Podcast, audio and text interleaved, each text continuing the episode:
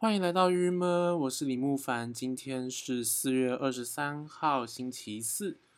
今天去上学的时候，我发现我们学校的路旁种了一棵树，然后我看到果实都超大。我原本想说，芒果会是这么大棵吗？我理解学校常常会有这种芒果树的路边植物，我不太懂为什么要种芒果树。但是今天这个更夸张。你知道那颗超大的果实是什么？是榴莲呢。我其实一辈子还没有看过榴莲树出现在我的面前。它就出现在我们学校那种上外语课程的那种大楼，应该算是比较多嗯共同的学生都会去的教学大楼这样子。竟然种榴莲树，实在是太夸张了。而且榴莲好大哦，然后榴莲长大的过程中，好像刚开始不会刺这么明显。它们就是一颗很大很圆，其实有点像巨版的芒果。另外一种树我也很不懂，就是芒果树。我们学校在那个人行道那边会种满芒果树。你知道芒果很大，它的即便是那种台湾的土芒果，也是一颗一颗嘛。那个走路，而且它夏天这样就掉下来，然后就砸满那个人行道，看起来超恶。我真的是建议大家种树哈。不要种这种水果类的植物，那水果就让他去一个那边的人，他种了，他会摘下来吃的吗？谁会在学校摘芒果来吃啦？还有榴莲，榴莲太夸张了，到底是谁种榴莲树？我真的是没有办法理解。这是我今天整个早上觉得说太有趣的事情。我又看到这棵榴莲树，我看超久，我从远远想说。这是芒果还是我误会什么了？竟然是榴莲，我一想不会是榴莲吧？不可能是榴莲吧？谁要种榴莲树？然后竟然是榴莲树。然后后来呢，我就进了这个教学大楼。现在我们每一所系馆或是每个教学大楼都需要一个测温度，就会有人帮忙测体温，然后跟手部消毒，然后跟盖那个确认章这样子。然后今天呢，这个测温度人，因为他们其实都蛮无聊的，因为就是在那边打工的工作就是要帮大家测温度。然后那没有人来，他们就会没事这样。然后这个人竟然他在看一本书，叫做《约会秘籍手册》。我想说，约会也可以有秘籍手册，或者说在这种场合，然后你看约会作战手册或约会秘籍手册，这样子不会很尴尬吗？这种手册我以为应该留在家里，然后。很不好意思的看，拿出来看太丢脸了啦！这样如果一个女同学或是一个她喜欢的人真的看到，好，其实也不会怎样。但是，嗯，这种手册到底要写什么？我们等下应该来查一下《约会作战手册》或《约会秘籍手册》到底会有讲什么。然后我就觉得约会可以教吗？我觉得太扯了，到底要教什么？有可能会教你要去哪里玩，然后面对不同的星座的人，你要怎么样怎么样？好。我觉得这件事很值得大家怀疑。以我自己的经验啦，约会是没有这种战略的。这种战略是要靠你的经验累积，不是靠书啊。难道你会边就是约会的时候边去回想说那个书里跟我说这时候要怎样怎样吗？我觉得很多动作就是一个在你的人生经验中，然后让它成为一种习惯。好，我觉得这种书。不可取哎，不可取，真的，怎么会有这种这种书出现？而且怎么会有人在公开的场合读啊？我觉得太扯了。对，说到这个，我以前还上过，就是我们学校的通识融合通识，因为那时候就是有规定说我们的融合通识要积多少点这样。为此，我跟同学们就一起去报名了一堂叫做“脱鲁了没” 那堂通识的那个讲座，就叫做“脱鲁了没”的讲座。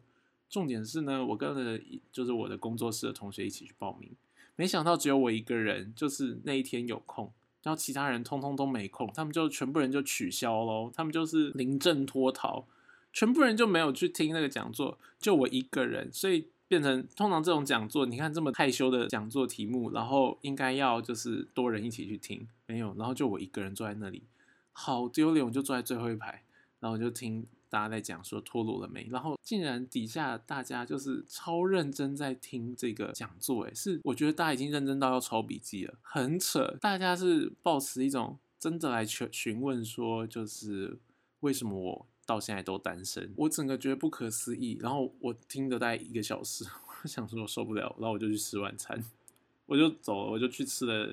在一个小时还半小时晚餐，然后再走回来，然后刚好就到 Q&A 时间。但重点是他过程中他还要来问大家，他就会问说：“那你觉得你的想法是什么？”然后他就来问我，那每个人被问到的时候都要问，都要先说你现在什么状况呢？是单身呢，还是交往呢，还是什么？然后那时候我是单身，我就说哦，我单身。然后他们说，那你对什么样女生有兴趣呢？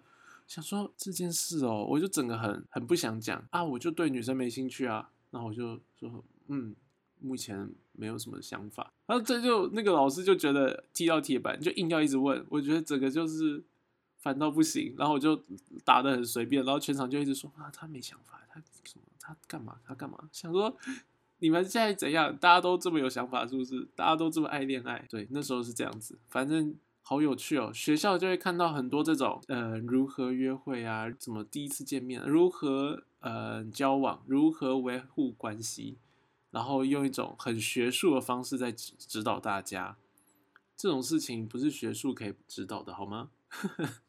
这种事情哦，做了一百次你也不知道会不会怎么样。我觉得没有这种啦，我觉得就是慢慢去感受吧，好不好？真的去感受，去用心去去去用心交朋友，然后去。present 你自己，这才是真的约会啊！不然你用这种手册约到之后，那你未来要怎样？继续看手册吗？太累了，好不好？大家就是把自己的真的样子表现出来，我觉得都会遇到对的人啦，对不对？我现在还是这样觉得。我想这个问题是不是在于，很有可能真的大部分的人会有这种迷思吗？就是大学的其中一个课就是爱情课程，对。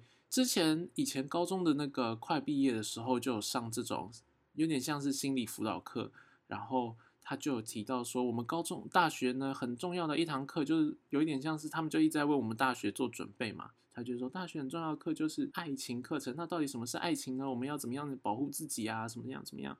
我觉得大家一直在强化大学恋爱的必要性。我觉得这种事情不是大学在学吧？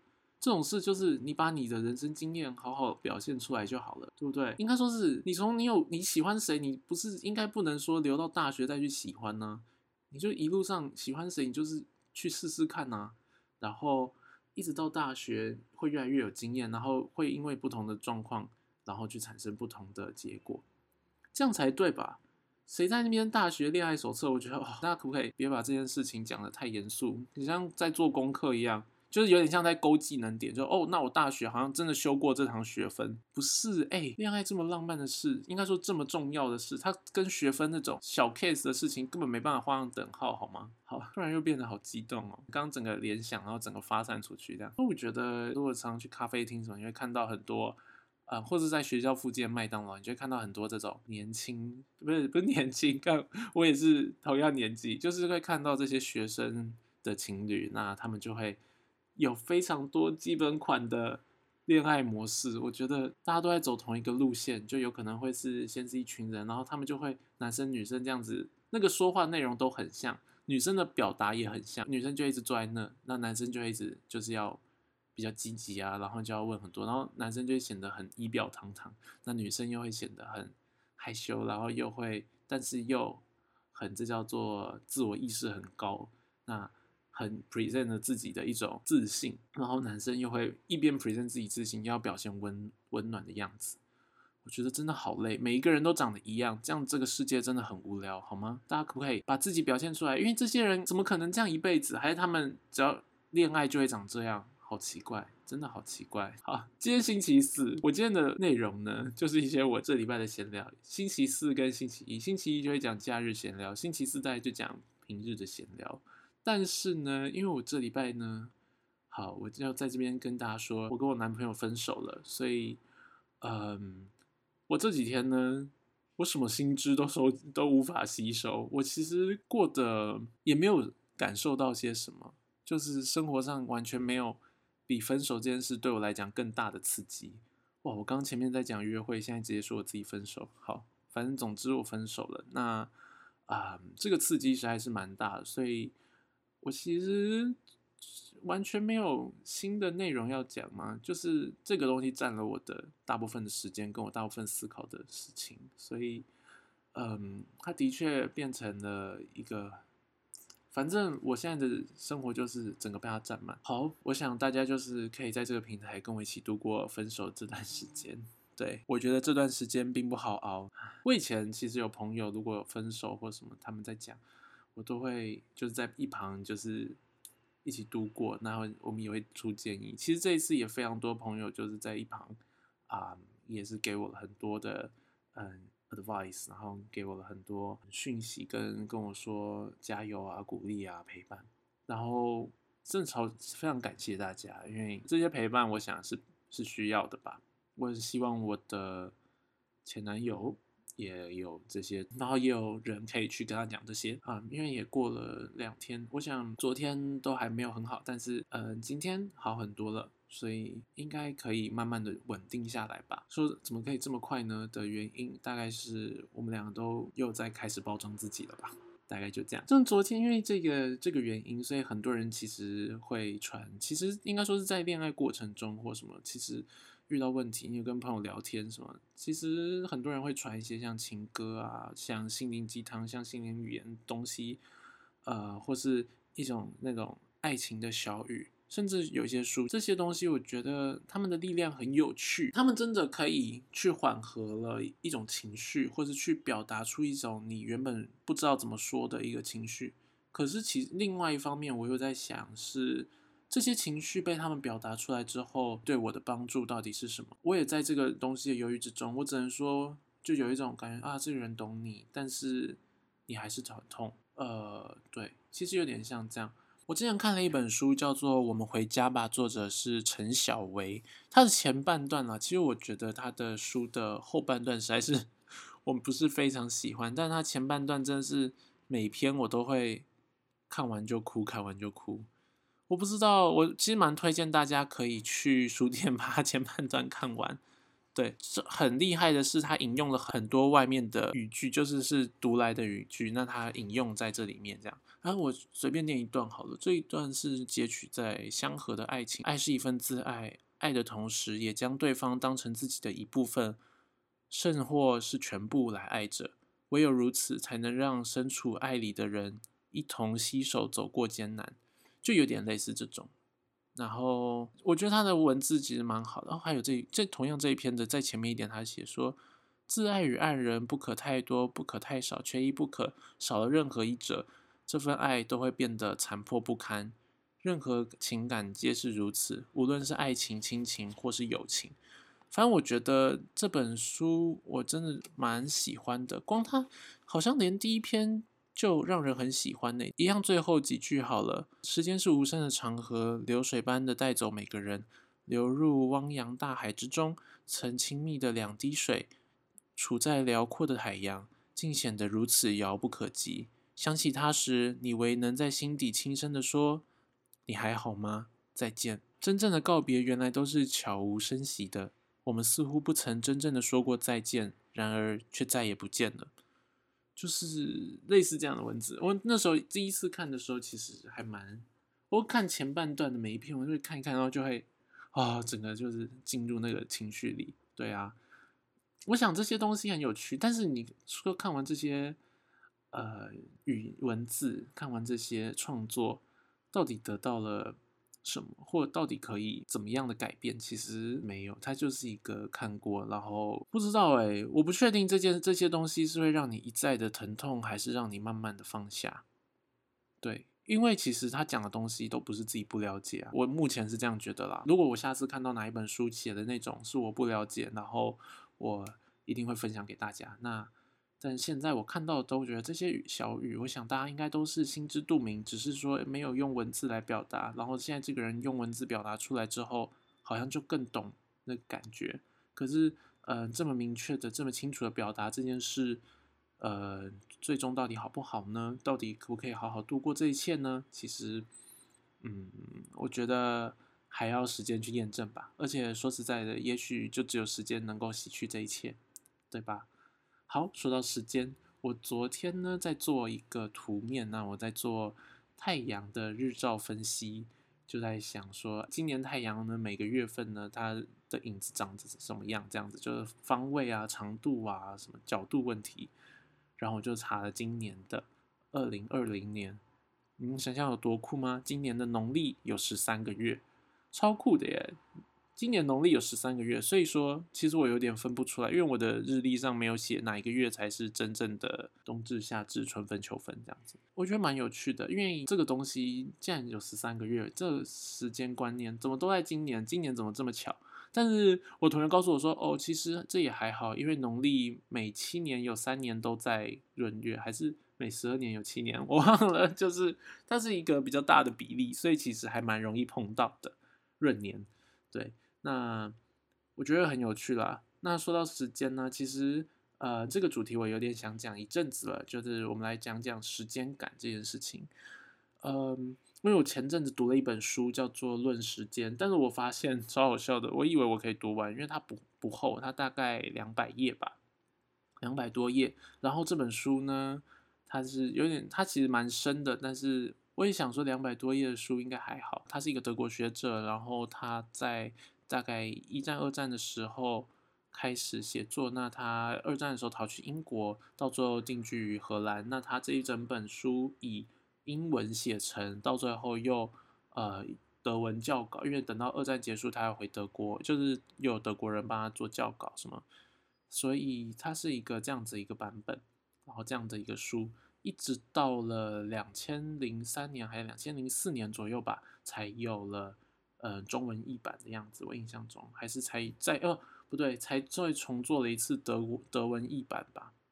反正其实是这样的一个历史状态，我有点忘记了。那中文书后来就赶紧接着，呃，由很好的编辑、很好的翻译，把它尽可能的翻成翻出来。哦，这边歪楼讲一下，其实这种这种很学术上的翻译，我觉得翻的都还不错。这其实这就是跟我后来看那个。人类大历史，我就有点看不下去。我觉得他的中文翻译，我不确定，有可能他原本的原文的这个写法就是比较轻松，但是他这个中文翻译呢，我觉得某种程度的也很轻浮嘛。那我看，因为这个中文翻译他本身就是读外文系毕业，当然不能这样讲，因为外文系毕业本来就很常会是做这相关行业。但是我觉得，因为跟这些。其他本像我现在之前看的这个《论时间》，或是我在更之前有看过一本书，叫做《历史的再思思再思考》这样子。那这些书他们是其实是由专业领域的人去呃去做翻译。那我觉得其实那样子的翻译反而会更加精准嘛，或者说其实我觉得这些呃翻译者有可能在翻译书的时候，有可能需要更加的去对这个领域去做深入的了解，他的翻译才会准确。不然，其实很多东西的谬翻会导致未来的错误引用，然后也会导致大家的思考上的一种，有时候它并不是真的错的内容，而只是一种用词或是一种态度嘛。我觉得那个不一样，其实也会有有所影响。好，那我来回到论时间这件事情。嗯，对我后来这两百页其实并没有看完，而且书还没有还啦，所以我应该可以慢慢看。我其实到最后只看了一点点，我只看了前半段，就是有可能像是开头跟主要大概在讲些什么这样。那我看的这一部分呢，他就在讲是说，其实时间这件事情是社会性的，应该说它其实是存在于社会之中的。但是呢，因为我们从出生之时就必须要学习，所以它某种程度看起来就变成了一种人自身的产生的时间感。但是这个时间感到底是？呃，真的，我们自己本身会有的呢，还是社会？他的论点是说，其实是我们人如果是一个动物或什么，其实这个时间感是不存在，或时间这件事情是不存在的。呃，还蛮有趣，因为他在讲说，时间之所以要出现，原因是因为我们人与人之间必须沟通，我们必须去描述时空，那所以说才会有了时间的论述，然后时间被论述了，所以有了时间。我的理解是这样，我看这本书的理解是这样。那我觉得蛮有趣的，对，所以也许，呃，当我们要谈到时间的时候，其实是一个相对的，就是我们是一个，你看时间这件事情，我们说几点几点，其实它是一个很大视角的，是从一个地球来看，或者从一个地图来看，然后去说，哎，现在我这个时地方的时间点是这个点，那我这个地方跟这个国家的时间点会是一样的，或这个时区的人会是一样的。就是类似这样子来说时间感，所以它竟然是一个人与人之间的，所以说某种程度来讲，时间到底会是循环的呢，还是直线的呢，还是就是这些这些前进的方式，其实蛮有趣，像是季节是循环的，自然有一种更替，有一种轮回，所以我们好像某种程度去领悟一个事情，我们到最后会觉得很多事情是一个轮回，就有点像佛家在讲的这件事。但是，呃，这件事情很超脱了人的本性，我自己觉得啦，我的感觉是，因为我们人活在这这个世上，我们就只有这一辈子，所以说。啊，我们一直往前走，应该这样讲，我们就是一直变老。那因为死对人类来讲，对我们现在的经验来说，它就是一个终结。就是以很世俗的来看待自己的时候，如果你又是无神论者，又什么，其实就是非常世俗的，你就是落地在这个世界上的这个角度来看的时候，呃，你的路线你就是一个直线，因为你从出生这个起点。到你死亡的那个终点，就是这样一条直线，就是一个段。那你说面对循环的四季，可是一岁看到的夏天，两岁看到的夏天，对你来讲，它它绝对不是一个循环的东西，因为它每一个都是不一样的，每一年的暑假都长得不一样。所以说，你很难说哪一个东西在循环，因为每个循环对你来讲，它都是一个在直线走的事情，它都是一个呃。延续的，它是，它它没有回圈的，所以我觉得大家来想想这件事，就是时间这件事呢，到底有什么可以是循环的，或是说有什么是在重复的？我只左思右想，我觉得如果放到人的架构，我们没有任何一件事是重复的，然后人与人之间的那个交集，也都从来不是重复的。哇，今天走一个好悬的路线呢！今天大家都在飘，今天整个人都在飘。对，那我今天大概就留到留话到这里吧。我想论时间，说不定我们以后还可以再继续多聊聊。那今天就先到这喽，拜拜，我们明天见。